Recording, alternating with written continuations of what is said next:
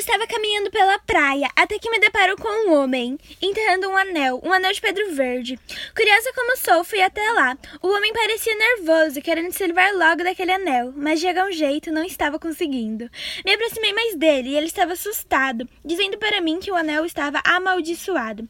Peguei o anel do chão e o cara, sem me dar explicações, foi embora. Saiu correndo, mas o anel brilhava só para uma direção, então resolvi segui-la. O anel me levou até uma casa que parecia estar mal assombrada. De uma hora ou outra, o tempo tinha mudado, agora estava escuro e trovejando.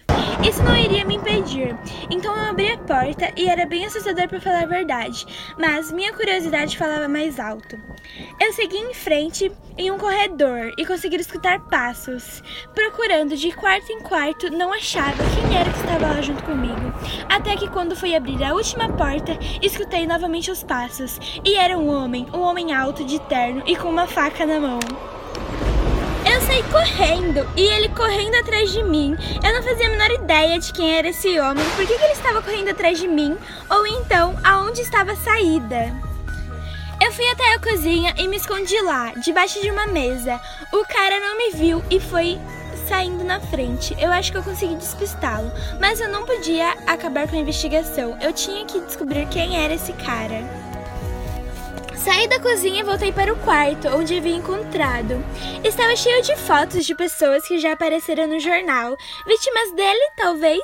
Ok, eu estava em uma casa onde eu não sabia onde ficava a saída com um serial killer. Abrindo armários com a expectativa de achar alguma prova, eu encontrei uma arma e a peguei. Talvez seja útil para o futuro. Antes de seguir com a investigação, à procura de provas, escuto passos novamente. É ele, o cara de novo. Antes que ele pudesse me ver, eu me escondo atrás do armário e escuto ele falando do tipo: Cadê essa garota?